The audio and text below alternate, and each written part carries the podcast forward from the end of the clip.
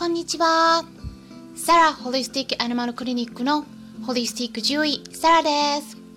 本ラジオ番組ではペットの一般的な健康に関するお話だけでなくホリスティックケアや地球環境そして私が日頃感じていることや気づきなども含めて様々な内容でお届けしております今回は飼い主さんからのご質問をいただきましたのでお答えしていきたいと思います。えっとですね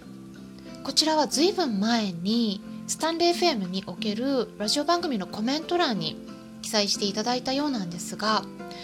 うん、コメントに関しては通知が来ていなくて気づくのがだいぶ遅くなってしまいました。申し訳ございません。そのまま読ませていただきたいと思います。こんにちは。ためになるお話ありがとうございます。2点質問です。ペットフードと肉や野菜を混ぜることでそれぞれの良いところを掛け合わせられるということですがペットフードの利点は手軽に用意できるということですか？栄養面でもバランスが良いといったメリットもあるんですか？あと質の良い睡眠のためにはやはり犬は人間とは別の部屋で寝かせた方がいいですか？特に僕と娘は寝相も悪いしいびきもうるさいのでその方がいいのかなと思い点々ということなんですがまずペットフードに関してお答えしますとそうですね。ペットフードの場合は総合栄養食であれば、うん、栄養バランスの基準がアメリカでや日本であればアフコ AAFCO 米国飼料検査官協会とかあとヨーロッパであれば FEGIAF フィディアフと呼ばれる欧州ペットフード工業会連合が発行している栄養ガイドラインの基準を満たしているということになるので基本的には必要な栄養素の基準を満たしているので安心して与えられるというメリットがあります。でもペットフードにはどうしても添加物や発がん物質などの体にとって不要なものが多く含まれています。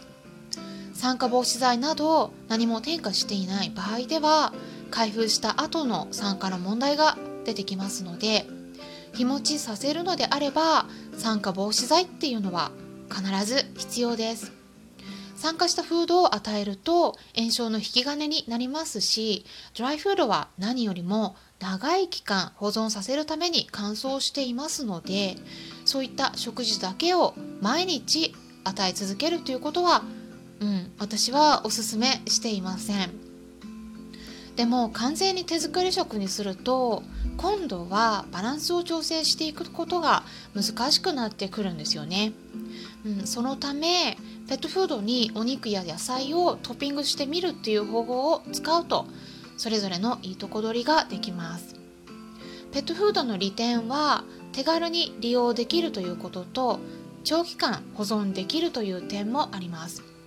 消費期限を確認していただければわかるかなと思うんですが開封しなければ何ヶ月も場合によっては1年以上持ちますよね。なので災害対策としてもペットフードを保存しておくと安心です。あとはやっぱりたくさんの動物を保護している場合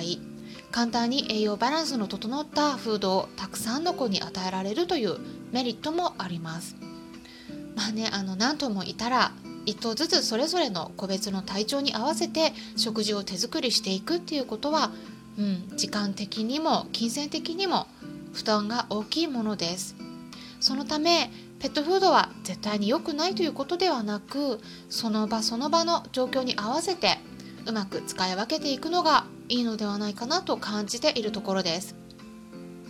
でペットフードの選び方については YouTube チャンネルの方でいろいろと公開しています。ペットフードシリーズということでプレイリストがあるのでそちらを見ていただくとパート1からパート10まで10回分の内容が聞けるようになっています。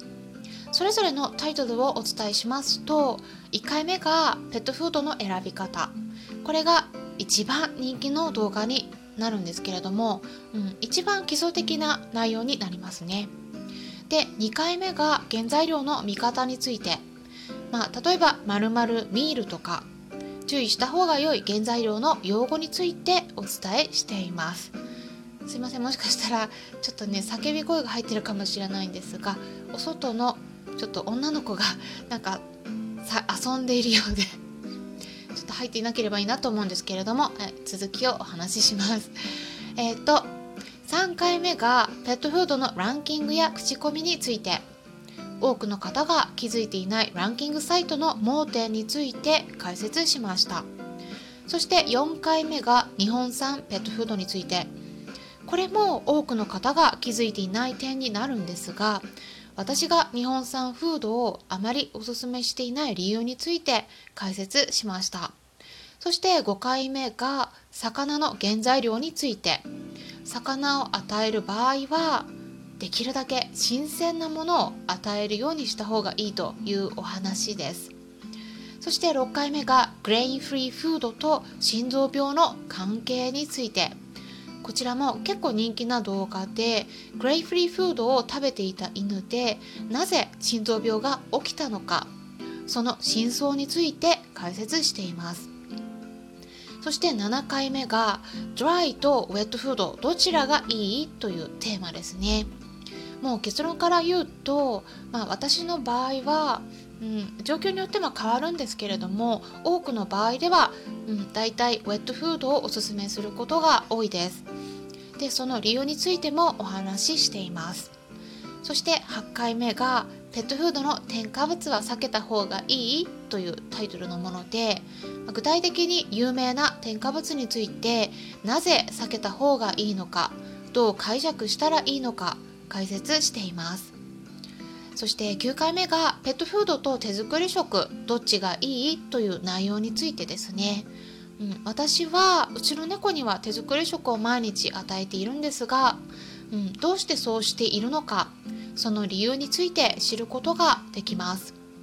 そして最後10回目が今ペットフード業界で注目されている昆虫入りペットフードについてですね。あのこれは私の中で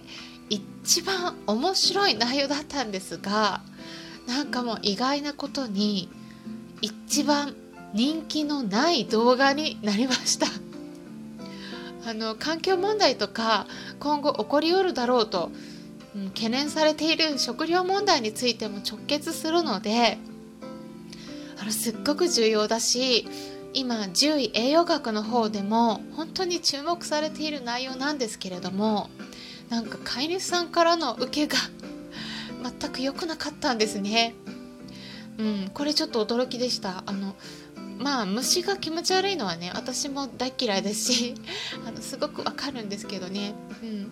まあこんな感じでたくさん情報をお届けしていますのでぜひぜひ参考にしてみてください。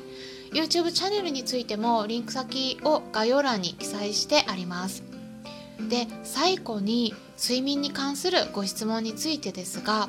体のことを考えると飼い主さんとワンちゃんの寝床は、うん、別々の方がいいんですがワンちゃんの方が飼い主さんと一緒にいたがるんではないかなと思うんですがこの辺りいかがでしょうか？やっぱりね甘えん坊な子が多いですからね。